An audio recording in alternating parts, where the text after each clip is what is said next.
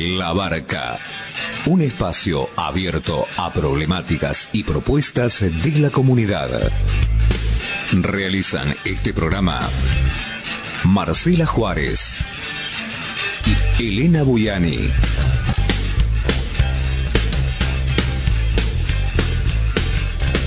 Depende de vos a qué puerto querés llegar.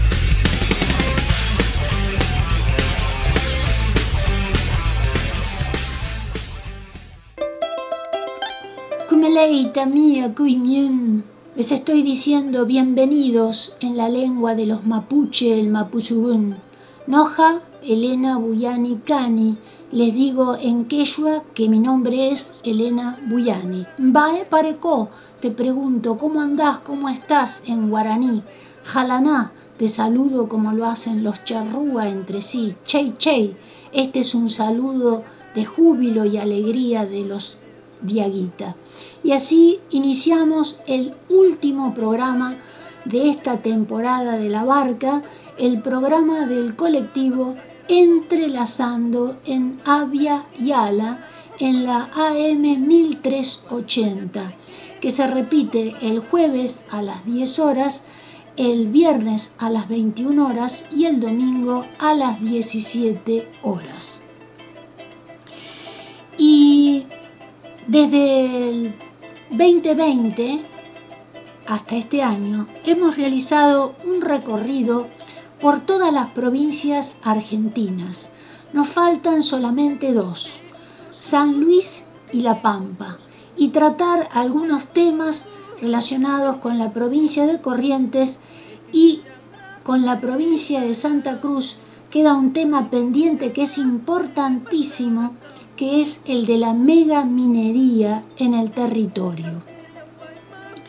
Hace dos años que estamos buscando eh, lograr una entrevista para confirmar todos los datos que tenemos al respecto, pero no hemos podido lograrlo hasta ahora. El año que viene es un objetivo a lograr. ¿Y qué podemos decirte de todo este recorrido? Pues lo que te dijo Cabandier en sus declaraciones que tuvieron muy poca repercusión, en esas que decía que si queremos dólares vamos a tener que recibir contaminación. ¿Qué significa esto? ¿Qué significa? Primero, ¿qué dice la Constitución Nacional de la Contaminación? Que hay que, en primer lugar, hay que mantener al medio ambiente limpio, que esa es el, la tarea del el ministro Cabandier. ¿Por qué hay que mantener limpio el medio ambiente? Porque garantiza la salud y la vida de las nuevas generaciones y las nuestras. Porque si no hay un ambiente sano, no hay manera de vivir sano. La única garantía es teniendo un ambiente saludable. ¿Y qué dice también la Constitución Nacional? Que los funcionarios, es decir, el gobierno que está a cargo en cada situación, tiene que hacer cumplir todas las leyes derivadas de la Constitución y la Constitución Nacional para que esto se haga realidad. Ahora, parece que eh, nadie ha leído la Constitución Nacional, los medios masivos eh, responden a los negocios, por eso tampoco dicen nada, por eso está primero los dólares que vienen con la contaminación. Y en realidad podríamos definir a la política desde hace 30 años en la Argentina con esta frase de Cabandier, dólares por contaminación. ¿Y qué significa contaminar? Por ejemplo, eh, además de perder la salud significa perder la soberanía, porque eh, para que se instalen todas estas políticas de altos niveles de contaminación, se necesita entregar soberanía, como hizo, por ejemplo, en el año 1997 el Tratado Menem-Frey, que entregó lisa y llanamente, de común acuerdo entre dos presidentes, el argentino y el chileno, la cordillera de los Andes completa, que es una fuente de vida fuente de agua, no solo hacia el Océano Pacífico, sino también hacia el Atlántico, sus glaciares, todo a cambio de unos míseros dólares que son los intereses ridículos que dejan las empresas megamineras en el territorio argentino o en el chileno o en cualquier territorio de nuestro continente. Es decir, que la megaminería lo único que hace es contaminar porque nos quita el agua y sin agua no hay salud, no hay economías regionales, lo único que hay es pobreza y enfermedad.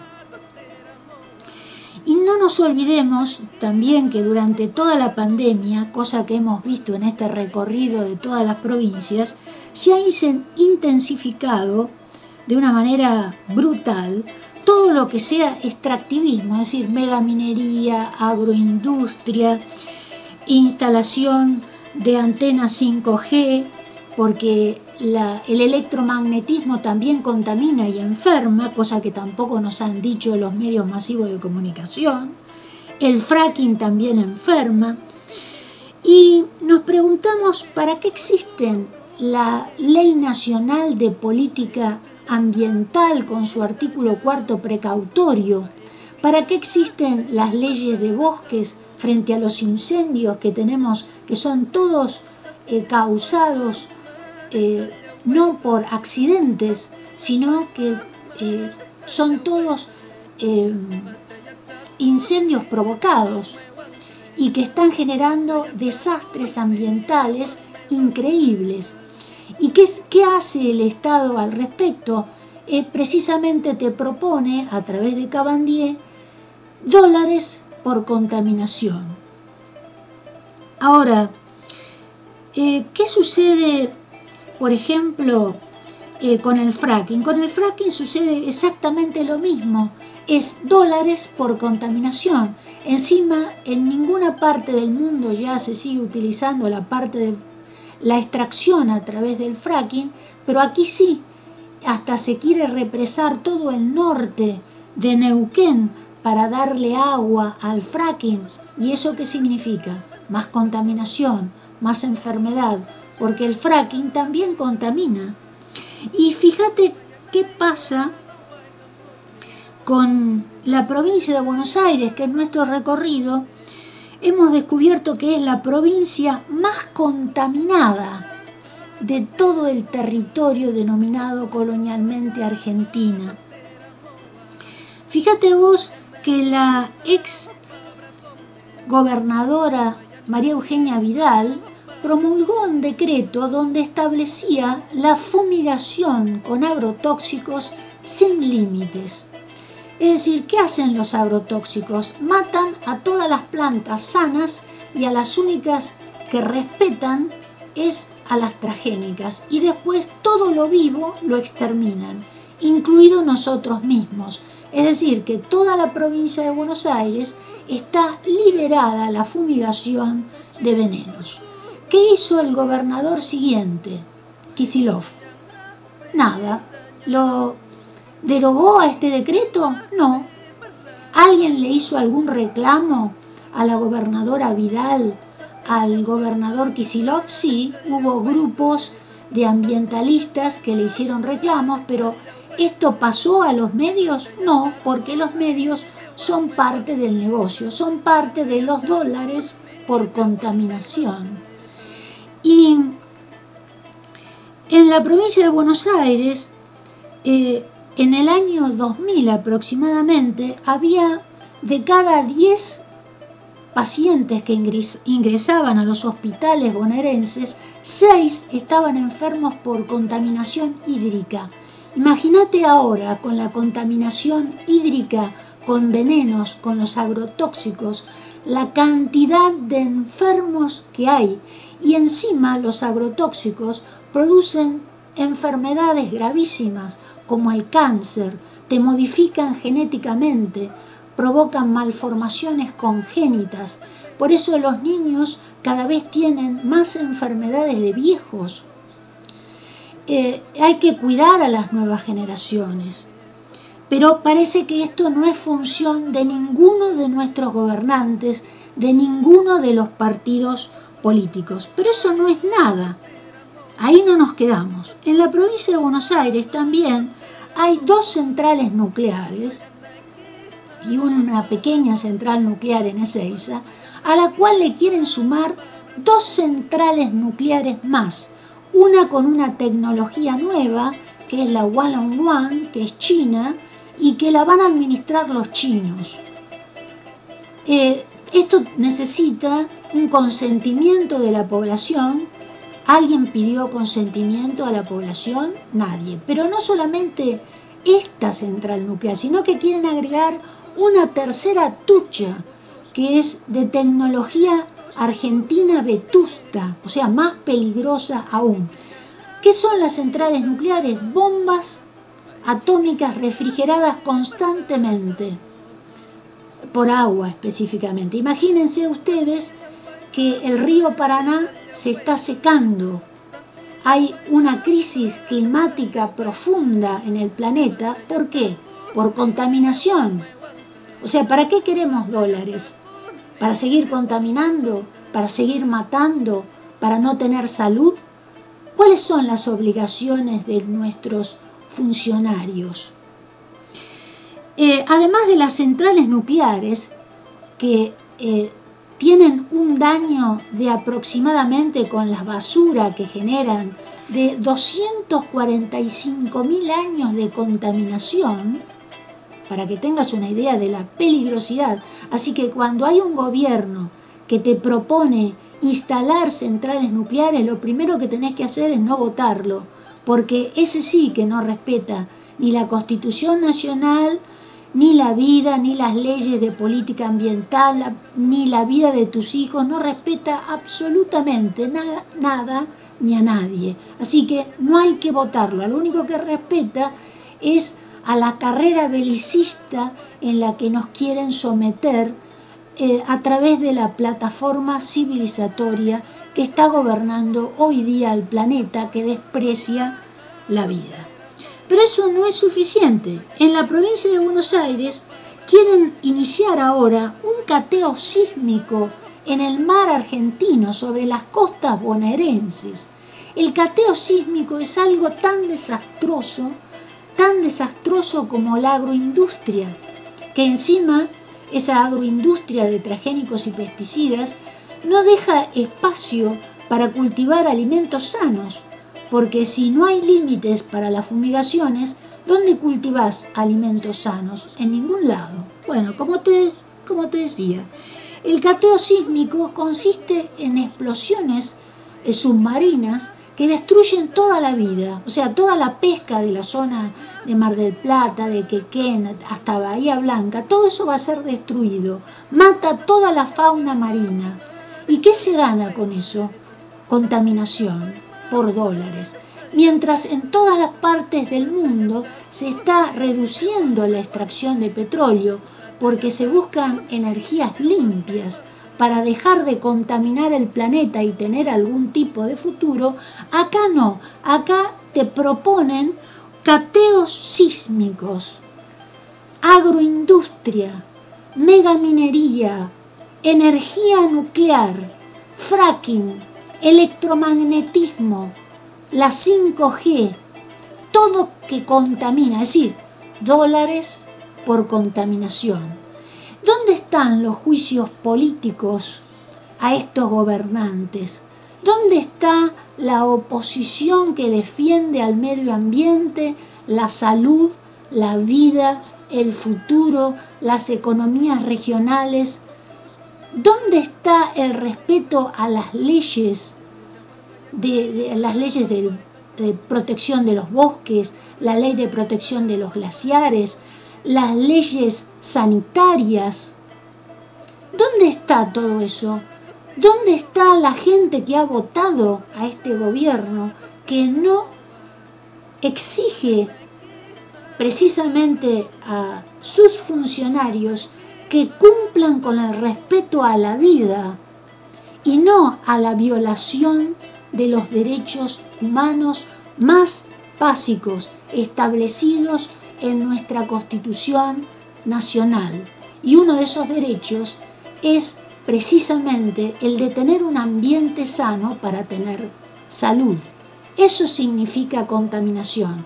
Y contaminación significa también, como les explicamos, entrega de soberanía, porque se entregó la soberanía de los ríos, se entregó la soberanía de la cordillera de los Andes, se entregó la soberanía de más de las dos terceras partes del territorio argentino a empresas agroindustriales que producen transgénicos más pesticidas. Se ha entregado el centro del territorio y el norte de la Patagonia al fracking, los mares al cateo sísmico, eh, el mar argentino a través de decretos presidenciales con la canalización hacia Montevideo a potencias extranjeras, antes de hacer un privilegio en relación a la predominancia de nuestro país sobre nuestros mares. Ahora, seguimos repitiendo la frase de Cabandier, dólares por contaminación.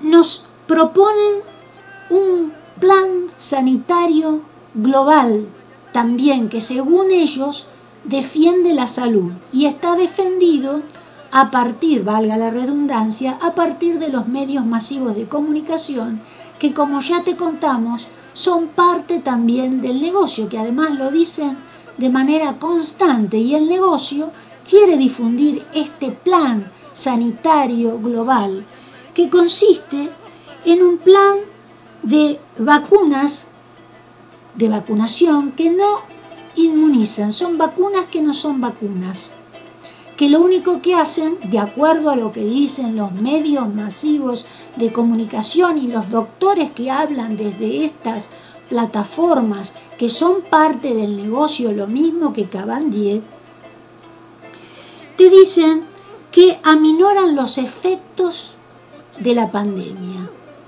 Eso es lo que te dicen los medios masivos de comunicación. Ahora, los médicos que están que te informan que tienen estas vacunas no aparecen en los medios masivos de comunicación. El gobierno tiene la obligación de informarnos qué es lo que se nos está inoculando a todos y no nos informan. O sea, para poder dar el consentimiento de recibir una sustancia que uno no sabe qué es, tiene que saber en qué consiste. Y los que precisamente te dicen qué tiene, no aparecen en los medios. Están prohibidos en los medios y en las redes. Por otra parte, eh, el pase sanitario no tiene funciones sanitarias, tiene funciones de control social. Las autopsias, que son las que definen por qué muere la gente de verdad, están suspendidas. Así que todas las estadísticas que nos dan sobre muertes son todas estimaciones que ni siquiera llegan al grado de estimación, porque para tener certezas en medio de una pandemia, vos necesitas autopsias y las autopsias están suspendidas por la Organización Mundial de la Salud. Y de nuevo vamos a la Constitución Nacional. El gobierno tiene la función de resguardar la salud de los habitantes a través de las sustancias que se inoculan y a través de una información veraz, eficiente, que proteja la vida de las nuevas generaciones. Y de nuevo estamos ante la frase de Cabandier, dólares por contaminación. Recordemos que la contaminación es la que está llevando al planeta a, a un lugar sin salida, sin proyectos de vida, con lo único que nos ofrecen son más armas de todo tipo, robóticas, nanotecnológicas, eh, todo tipo de celulares, la 5G, que no van a aportar absolutamente nada bueno a nuestra salud. ¿Dónde están los juicios políticos a estos que nos gobiernan? Eh, ¿Dónde está la llamada de atención de todos los que han votado a este gobierno y los que no han votado a este gobierno para un ministro que no cumple con sus funciones, el cuidar el medio ambiente como garantía de salud de la población, el entregar el territorio y su soberanía para ser contaminado y, saqueo y saqueado perdón, en sus recursos naturales, en destruir las economías regionales, en destruir el futuro de las nuevas generaciones. Nos preguntamos por qué desde hace 30 años no se le realiza juicio político a la gente que no respeta a la vida, ni a la Constitución Nacional, ni a las leyes que nacen de ella, ni a los convenios internacionales de todo tipo de derechos humanos, de eh, legislaciones que tienen que ver con la propiedad territorial o el Tratado de Escazú, que tiene mucho que ver con la contaminación, que acá tampoco se cumple. ¿Para qué la Argentina firma estos tratados si no los cumple, como por ejemplo el convenio 169 de la UIT. Entonces, lo que nosotros planteamos humildemente desde aquí, desde la barca, es la defensa de la vida, que nos unamos para defender la vida, que exijamos a nuestros gobernantes que cumplan sus funciones y que tenemos que modificar esta democracia representativa que no funciona, porque lo único que nos aporta es enfermedad, contaminación, entrega de soberanía por unos míseros dólares. Ahora, eh, queremos eh, terminar el programa de la barca con una noticia que dimos este año que sucedió en la provincia de Catamarca, más precisamente en Andalgalá. ¿Y qué sucedió en Catamarca? En Catamarca existe una asamblea que se llama el Algarrobo y todos los sábados realizan pacíficamente perdón, una marcha en defensa de la vida, en contra la megaminería, que es un crimen de lesa humanidad, que es ilegal, como ya te lo hemos contado hasta ahora, porque daña el medio ambiente, porque envenena el agua. Recordamos a la doctora Elisa Sementuch cuando nos comentaba cuando iba a visitar a los niños enfermos que venían de Andalgalá en el Garrahan a causa de la lumbrera. Y ahí en Andalgalá todos los sábados se hace una caminata a favor de la vida. Y esta vez esa caminata, alrededor del 10 de abril, se hizo en contra de la implementación de una nueva, un nuevo emprendimiento que es la minera Aguarrica que quiere utilizar toda la infraestructura de la lumbrera, de la que ya está totalmente vetusta, y hacer un nuevo emprendimiento que va a perjudicar a todo el territorio, no solo a Catamarca, sino a todas las provincias colindantes, por ejemplo el caso de Tucumán. Y además del emprendimiento de Agua Rica se vienen otros emprendimientos todavía más grandes, en contra precisamente de la salud de la población, en contra del agua, en contra de la vida. Y en esa manifestación hubo una serie de infiltrados que dañaron la sede de la empresa Agua Rica y la sede del partido peronista. A los días, en los días siguientes, detuvieron a cerca de entre 12 personas, 12 y 13 personas, la información varía de acuerdo a los dos testimonios que van a escuchar el día de hoy, detuvieron a ambientalistas y de una manera absolutamente ilegal, violando todos los derechos humanos sin órdenes de allanamiento. Y vamos a escuchar a los protagonistas de estas detenciones. A uno de ellos lo molieron a golpes, que es el caso de Walter Malsilla, que todos conocen con el nombre de Ají Butowski, y el otro, que se llama Damián Abel, que no es parte de la Asamblea del Algarrobo, sino es parte eh, del gobierno de Catamarca. Y van a escuchar ustedes dos formas de tortura, una física y otra psicológica.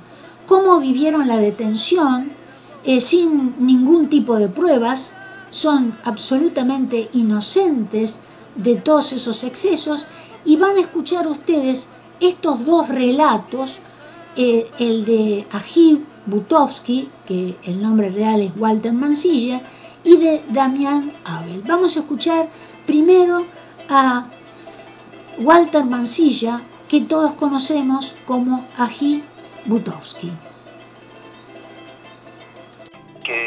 Cómo, cómo iban a hacer este sus, sus respuestas, digamos, a base de lo que pasó? Eh, bueno, días después lo, lo vivimos, porque en mi casa el día 12 de abril, que era lunes, eh, llegaron infantería junto a un grupo comando Kuntur que tiene acá la provincia de Catamarca. Sí. Entrando a mi casa, rompiendo todos, todas las puertas, yo justo me encontraba en cama, o sea, mandando mensajes a unos compañeros, a unos alumnos, o sea, de, de la escuela. Sí, sí. Y este bueno sentí el, la explosión de las puertas. Bueno yo lo único que atiné es meterme bajo la cama como para poder mandar un mensaje a alguien informándole que la policía estaba en mi casa. O sea a mí no nunca me golpearon las manos o sea directamente vinieron y estallaron todas las puertas como si fuera un delincuente sí eh, va es más ni a los delincuentes los tendría que tratar de esa forma porque si uno no se resiste a a ser este en ese momento detenido, no tienen por qué este, romper las puertas ni las ventanas ni, ni, ni, tirar nada dentro de tu casa. Obviamente. Este, entonces, bueno, o sea, yo estando bajo de la cama pude, pude mandar algunos mensajes y el último que, que pude hablar fue con mi hija, que bueno, ella me dio la tranquilidad de que ya sabía y que bueno, que iba a estar bien, supuestamente. Cuando me encuentra la policía, yo sin, sin ningún este, acto de, de, resistencia. Claro, o sea, nunca me opuse a nada. Ellos me, me, gritaron que me quede quieto. Eh, uno me saltó arriba en los talones, inmovilizándome las piernas, y dos me comenzaron a, patear de los costados, uno de cada lado, y otro saltaba sobre mi espalda.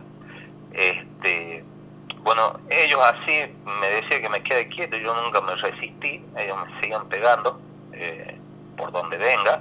Sí. Este, yo le, lo único que atiné es que paren, que dejen de pararme y me decían que ponga los brazos atrás y yo me ponía los brazos atrás porque me estaban pegando en la cabeza, entonces me tenía que proteger la cabeza.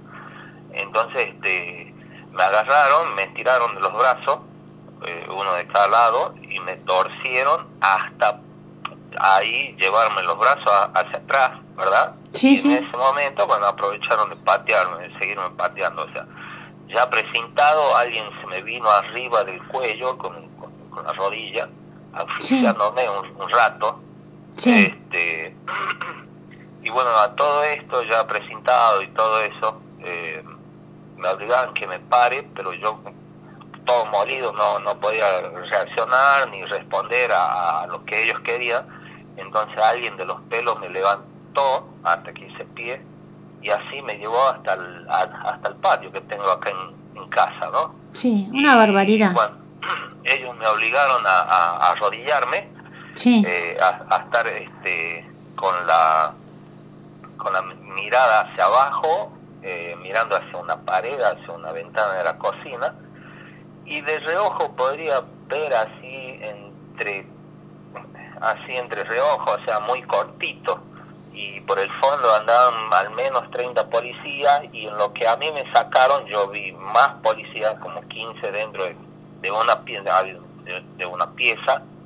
Y bueno, en las otras piezas había como cinco, o sea que en realidad había como 60 efectivos policiales, 70 fácil dentro de mi casa, eh, buscando no sé qué, porque yo tenía idea de nada, o sea, yo lo único que hago es hacer registros con la cámara, porque soy fotógrafo, y sigo esta lucha, o sea, a base de las imágenes. Y, y bueno, debe ser que este, vinieron buscando la cámara, ¿verdad? Sí. Pero de una forma muy violenta, o sea, todo el tiempo este había un policía que era eh, el, el, que constantemente me provocaba como para que yo reaccione claro, claro. una, una eh, la, la, posibilidad de que ellos me peguen, o sea, me, me provocan todo el tiempo diciéndome cosas, este, algunas, este, bueno, o sea, sí me imagino, o sea, este, y bueno, o sea, me, venía este, constantemente taladrando la cabeza, diciéndome cosas como para que yo reaccione en algún momento, y yo la verdad que lo único que atinaba era que no sigan rompiendo nada, ¿no? O sea, que que busquen lo que tengo que buscar y, bueno, y en ese momento me preguntaron si de quién era mi casa y esta casa es una sucesión con mis hermanos. Y una de mis hermanas ya estaba afuera, yo sin saber que a mi hermana ya le habían pegado afuera, no sé por qué motivo, eh, le hicieron entrar y ella fue como eh, la testigo que, queda, que quedaba a cargo de la casa eh, y cómo estaba, ¿no? O sea, con, todos los daños hechos. Este, sin embargo, en, la hora de mi detención y de todo el momento ese que fue este, el allanamiento en sí, que nunca me lo presentaron la hoja de allanamiento ni nada, sí. ni, detención, absolutamente nada. Sí. Este, el testigo cae mucho después que a mí me encuentran. Ajá o sea, un vecino, o sea, porque siempre tienen la, la, costumbre de agarrar a algún vecino que está justo en ese momento, bueno, ese tendría que entrar junto con, con la misma policía cuando se hace el allanamiento. Bueno, en este caso yo ya estaba afuera, ya estaba detenido, arrodillado, golpeado, y el testigo recién entró a mi casa un poquito antes que mi hermana. O sea que todo lo que pasó en mi casa, eh, yo hasta el día de hoy desconozco qué hicieron porque hoy, después de, estar dos semanas eh, detenido, en mi casa nunca volvió a ser la misma porque hay un montón de cosas que por ahí me faltan y me voy dando cuenta sobre la marcha que, que no, no, no tengo. O sea que ha sido todo muy raro, o sea, este, no sé, revolvieron todo, o sea, buscando qué, no sé, pero acá nunca iban a encontrar nada. O sea, fuera de, de pinturas y eso, porque yo pinto y hago murales y siempre, pues, justamente anoche estaba haciendo un trabajo que me encargaron de por el Día la Bandera, o sea, hago trabajo, o sea, también es una ayuda, este, una base de, mía que yo tengo del arte, este, y tengo tan solo eso, pinturas, o sea, más que eso no, no van a encontrar, o sea, Claro, es lo este, que nos decía Juan Figueroa, el abogado, que lleva a, a cargo, tiene las, las causas de la gran mayoría de todos ustedes, este, nos decía que no hay ninguna causa probada de nada, no encontraron nada en ninguna de las personas implicadas, absolutamente nada. Y encima el accionar absolutamente ilegal. Así es, sí, este, bueno, este, sinceramente a todo esto lo, lo único que ellos quisieron imponer es el miedo, sí. el miedo a, que uno salga a expresarse, el miedo a, y, sembrar el temor en la gente que el siguiente puede ser ellos. Y, y bueno y el miedo por ahí muchas veces a la gente paraliza, en este caso no ha sido reflejado de esa forma, este porque el accionar de, de, todos, o sea, una vez que estuvimos detenidos, o sea, era constante el acompañamiento y tanto de familiares como vecinos, como amigos, o sea, este, y bueno, y, después este, la difusión fue muy importante a, nivel nacional y, mundial. Sí, tal cual. porque, porque todo lo que pasó acá son, es todo muy grave, que, que en, ningún medio ha sido reflejado, ¿no? nacional, digamos, de los, de los más conocidos, siempre se, se ven reflejadas todos estos tipos de luchas en, en, redes alternativas. Y, y bueno, o sea, pero lo que está pasando y lo que pasó es absolutamente grave, la situación no cambió mucho, este, las máquinas están trabajando arriba, eh, bueno, yo no podría decir ni, ni, ni, no sé quién lo podría justificar qué tipo de agua estamos tomando hoy nosotros desde la canilla, o sea, porque las máquinas están ya hace dos meses y la contaminación existe, o sea, donde cae el agua, o sea, eh, queda manchado, o sea, a, los días de tanto el, un goteo de una canilla, el, a donde resbala el agua queda manchado, o sea que yo calculo que todos los que consumimos el agua de la, de la canilla debemos tener el, mismo color por adentro de, uno, ¿no? Sí, sí. Eh, entonces, sí, es bastante grave lo que está pasando. Eh, y, bueno, y la justicia es lenta, lo que sí a nosotros nos desarticularon directamente eh, en, el tema de la lucha, porque, o sea, nosotros no podemos expresarnos en contra de la empresa, no las podemos nombrar, no podemos decir nada, no podemos decir nada de, de nada de, de la gente que, que nos acusó en su momento, con que, que somos como los coautores, cuando es este, todo una mentira, o sea, no, no tienen ni, ni prueba, pero ellos, la, la justicia ya actuó de una forma, o sea, en cuanto a la, a la capción y todo eso, era, la tasa era bastante alta y, y bueno, cosas que no son todos irregularidades, o sea, en, en su momento hubo una fiscal este, que, que la fiscal esa trabajó, o sea, para estas empresas, o sea, era todo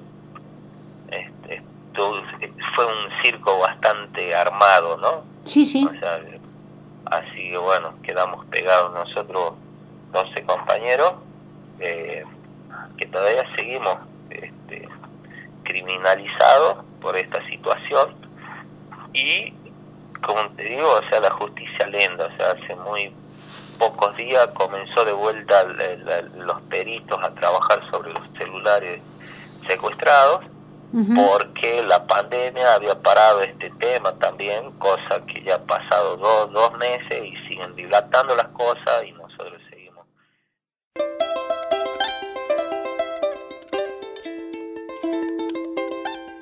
Acabas de escuchar las declaraciones de Walter Mancilla desde Andalgalá, Catamarca, y ahora vamos a escuchar las declaraciones de Damián Abel también desde Andalgalá, Catamarca.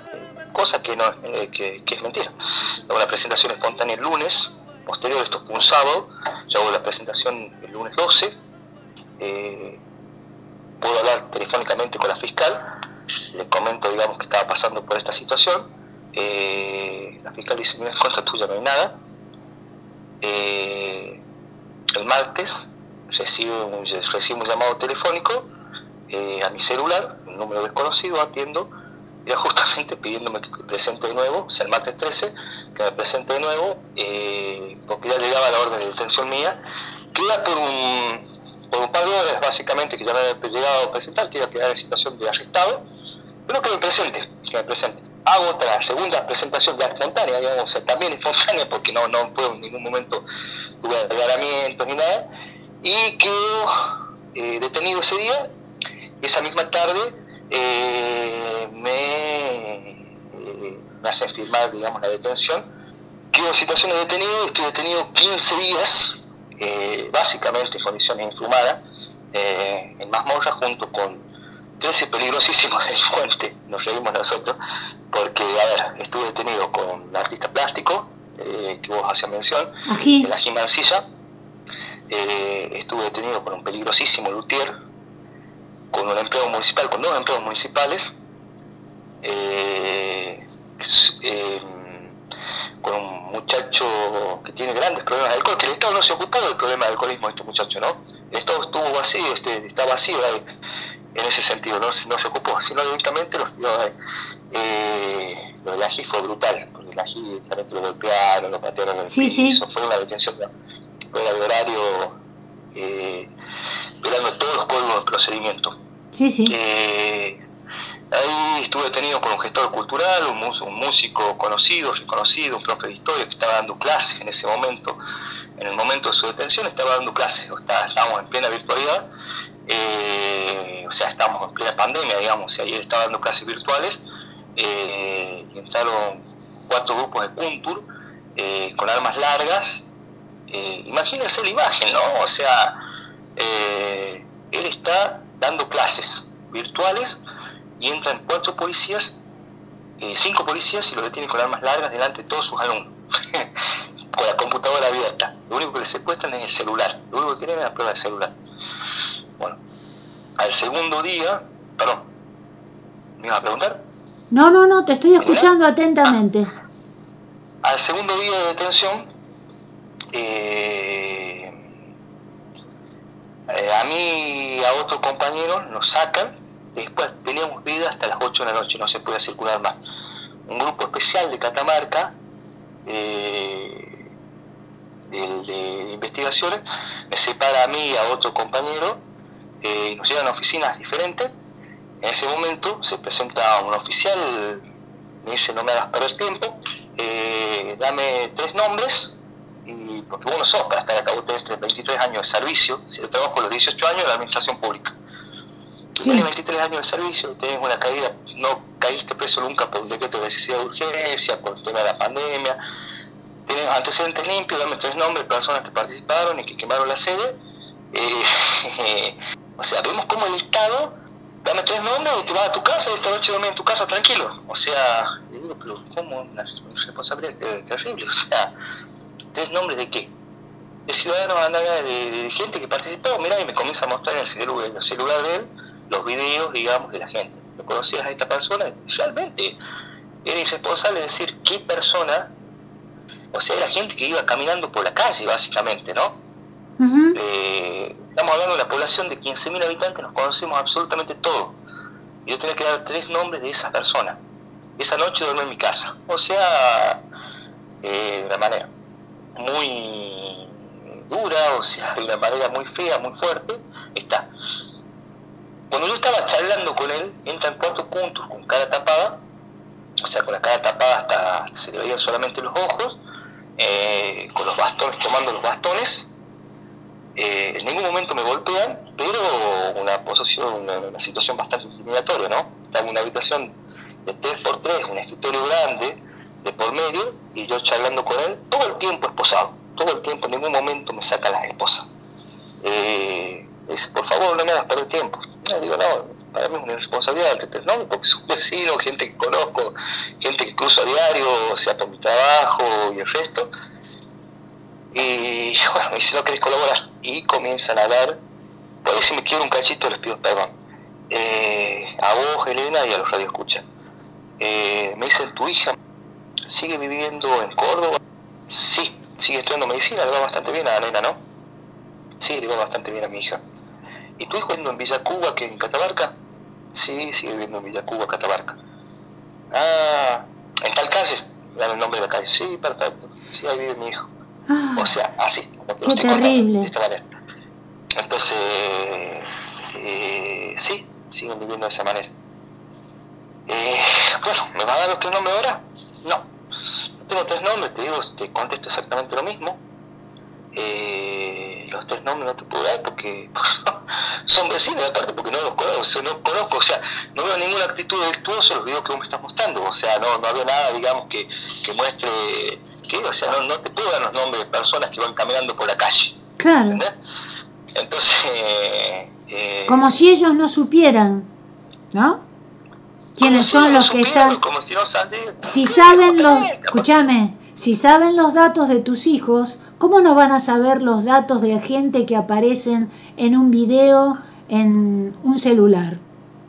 ¿No? En un celular me preguntaba, sí, aparte la prueba, la prueba es muy, muy, muy, muy, muy flexo, digamos, o sea, se cae maduro, o sea, no tienen pruebas, no tienen pruebas, sino la, toma la causa por hoy, la causa por hoy y no hay nada, digamos, que, que demuestre que la actitud penalmente típica estuvo en los detenidos. O sea, estuvo la gente que estuvo detenida. O sea, como te digo, somos eso, o sea, estuve con un, con un empleado de comercio, también peso muy peligroso, que, la, que en ese momento la, la, compañera embarazada, con dos hijos chiquitos, la compañera estuvo con COVID, no pudo asistirla, eh, a nosotros nos dejaban salir solamente una hora al día y eh, cuando venían las visitas, únicamente cuando venían las visitas. Cuando teníamos visitas, estábamos en una celda, 13 personas, o sea, 12 varones, 3 chicas que no tienen baño para ella, que, estaban en otro lugar, en otro lugar detenido, eh, un anciano, o sea, un hombre de 71 años, estaba durmiendo en el piso eh, todo el tiempo, o sea, estamos hablando de una persona grande, mayor y de esa manera nos tuvieron. No teníamos luz, o sea, la luz que teníamos era luz artificial, que nos prendía, estaba todo el tiempo prendida la luz, eh, tenue, muy tenue, y no teníamos cómo respirar. Estamos hablando de plena pandemia, ¿no? O sea, eh, era la segunda ola de la pandemia. Sí, sí, sí. Fue durísimo lo que pasamos, fue durísimo lo que pasamos. ¿Y cómo terminó esa entrevista con ese grupo de gente? ¿Cómo te dejaron en paz? ¿Cómo, cómo? Bueno, termino de contar esto eh, porque por ahí mezclo los relatos porque todavía no queda claro, no me queda claro, digamos, o sea, que lo que pasó fue tan duro que estamos hablando, digamos, o sea, ni, García Márquez, ni la mente tan brillante de García Márquez hubiese pensado esto. Eh, bueno, me dice, no, no me querían el nombre, bueno, listo. Se viene, uno bastante alto, estoy hablando de una persona de casi un metro, dos metros, metro noventa y pico, eh, se viene fornido, musculoso, se viene encima mío y me dice, parate. Cuando yo me paro, hago un paso para atrás y siento la bota del punto que me toca en el tobillo. Entonces dice, no tengas miedo, no te van a hacer nada, porque yo siento la respiración del cúntulo en la nuca, digamos, básicamente, ¿no? Mm. Eh, entonces me rodea con el brazo, me agarra fuerte el hombro y me dice, los nombres que no me des vos, me los vas a terminar dando. O sea, Malena es mi hija. Claro los nombres que no dejó me los va a terminar dando Malena. Obviamente, yo esa noche no dormí, yo tengo mis viejos grandes, mi viejo tiene Parkinson, eh, mi mamá tiene un ser sangrante, entonces no tenía quien me visite, no salía, hace tres noches sin dormir, por miedo a mis hijos, cuando vino aquí en entonces mi compañera, le dije que directamente, o sea, la lleven a Malena eh, a Catamarca, que vaya, mi hija está estudiando, está estudiando medicina en Córdoba, que la lleven de nuevo a Catamarca, que se comunique con la madre, que la lleven a Catamarca y bueno, que Tiziano lo lleven a la casa de unos, unos, amigos, digamos, de Catamarca, porque porque tenía pedido, tenía pedido miedo por su vida, digamos, básicamente, o sea, miedo porque, por la agresión a la miedo por nena, digo yo, una nena de 21 años, pero para mí es mi nena, eh, tenía básicamente miedo por ello, y, y me llevaron y me sacaron de ahí de la celda. Nunca más lo volvimos a ver, nunca más lo volvimos a ver. Eh, yo soy parte, digamos, de los presos peligrosos que arreglamos los baños de, las oficinas, que, perdón, que arreglamos los baños para tener baños dignos, o sea, porque estábamos entre el agua salida, eh, nuestra comida se contaminaba, eh, porque el baño donde, donde, estábamos, o sea, salía el agua salida de abajo, arreglamos los baños, justo este empleado de comercio, en comercio, digamos, una ferretería, arreglamos los baños, limpiamos, eh, mantenemos limpios, tratando de mantener limpio, había mucha humedad en esa celda. Eh, y bueno, como te digo, no nos dejaban salir. Yo estuve durmiendo esos 15 días que estuve detenido, estuve durmiendo en dos colchonetas, en dos goma espuma básicamente, porque antes lo que es la, comisaría de Andalgalá es, eh, era una básica un hospital, eran colchones de, lo que era el hospital viejo. Claro. Entonces, bueno, dormimos ahí, eh, nos acomodamos como podíamos. Eh, bueno, los dolores de los chicos que habían sido eh, golpeados los sentíamos a la noche, que, se quejaban. No, no, no pudimos dormir básicamente y pasamos esos días. Hubo mucha presión nacional, presión internacional por la cual eh, la decisión política era llevarnos a la cárcel a nosotros. Como te digo, ninguno de los que estuvimos ahí tenemos antecedentes. Las chicas eh, no tenían baños, les dieron prisión domiciliaria. Eh, porque no tenían dónde, dónde ir al baño, digamos, se tienen que compartir el baño con 300 policías, que en ese momento 300 policías. O sea, no para cuidarnos del COVID, no para cuidarnos de...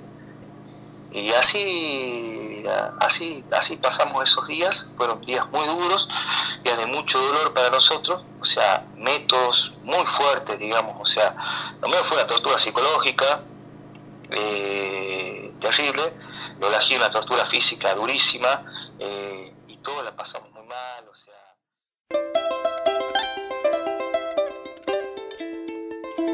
Acabas de escuchar la entrevista que le realizamos a Damián Abel de Andalgalá, Catamarca. Ahora van a escuchar una entrevista que se le realizó a Freddy Carbonell de un medio amigo y que explica por qué en Andalgalá se violan los derechos humanos y para qué. Freddy, Freddy Carbonell. Bueno, conversamos con Freddy Carbonén, eh, hay una movida acá en la Plaza Mitre de Concepción. Esto, bueno, Freddy, eh, buen día, ¿cómo estás? ¿Qué tal? Buen día, muchas gracias por la entrevista. No, por favor, un tema que nos toca a todo el ambiente, porque la gente no toma conciencia del daño que produce la minería, el famoso gasoducto que ya se rompió una vez, bueno, otra vez más generando conciencia en Concepción. Así es, y bueno, estamos acá en la Plaza Mitre de Concepción, en el segundo abrazo a la conquija, al segundo encuentro del Abrazo a la Conquista que hacemos acá en la Plaza de Concepción. Invitamos a los vecinos que se acerquen. Este, estamos aquí reunidos sobre todo para denunciar los proyectos megamineros que se vienen. Ustedes saben que hay un proyecto que se llama Guayica, que va a usar la infraestructura de minera La Lumbrera. De hecho, ese nuevo proyecto se llama Proyecto Mara.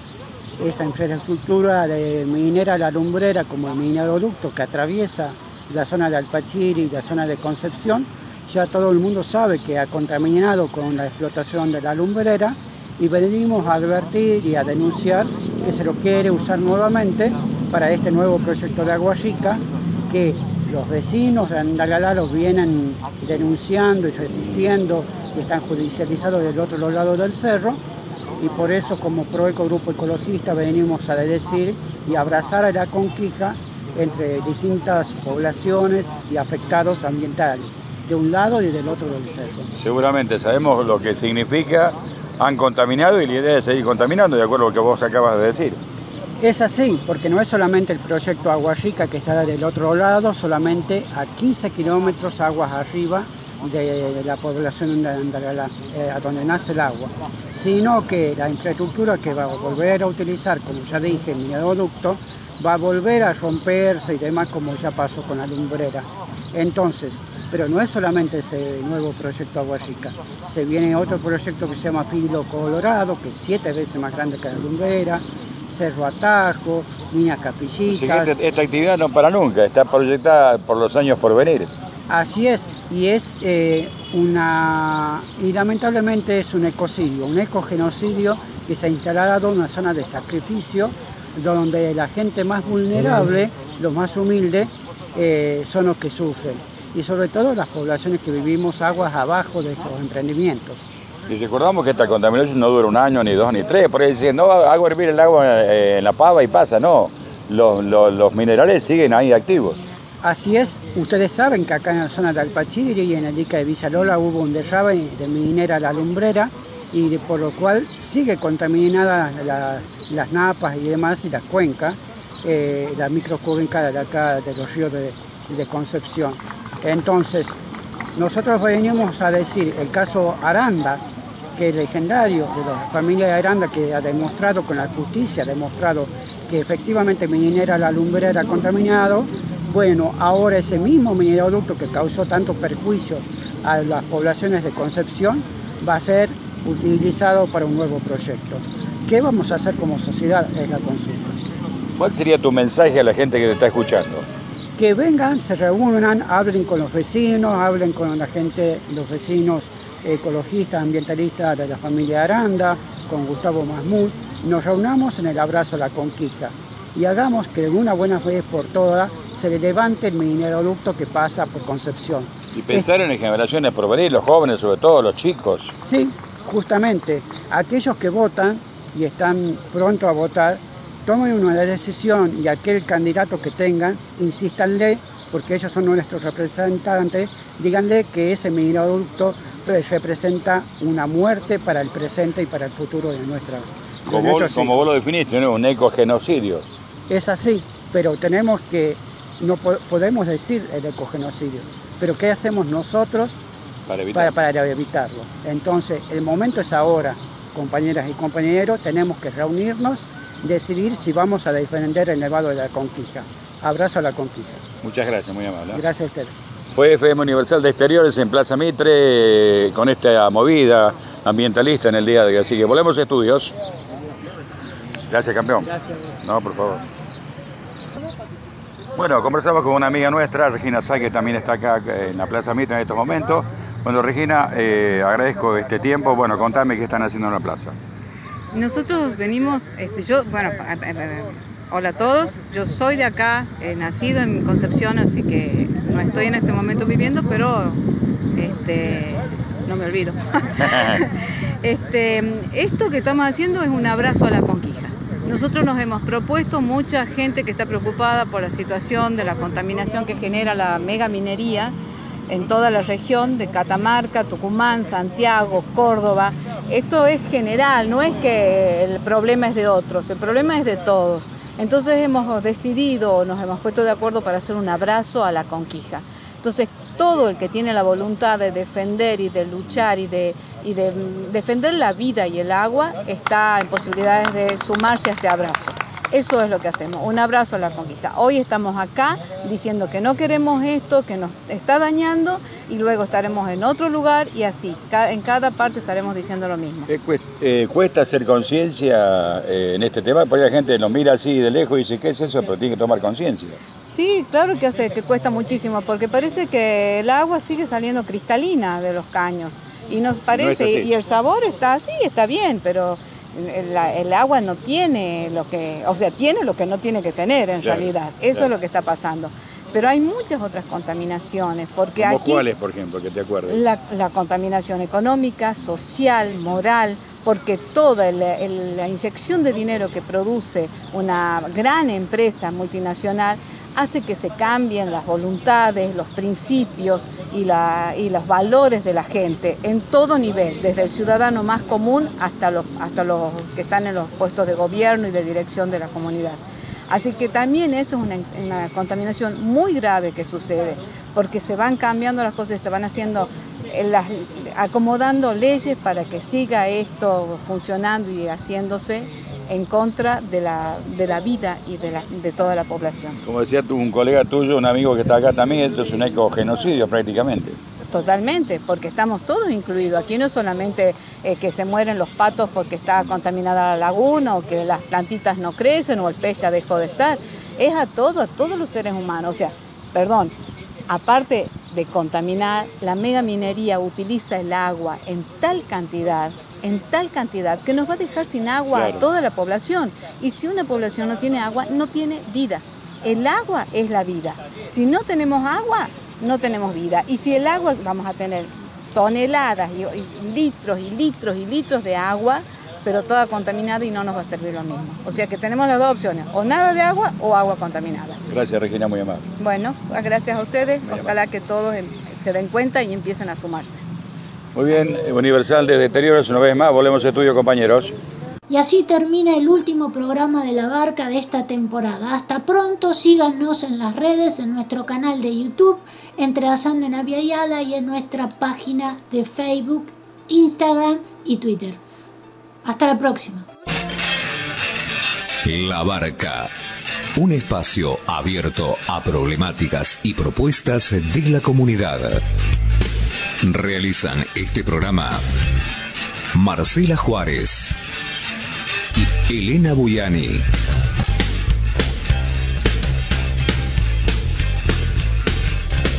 Depende de vos a qué puerto querés llegar.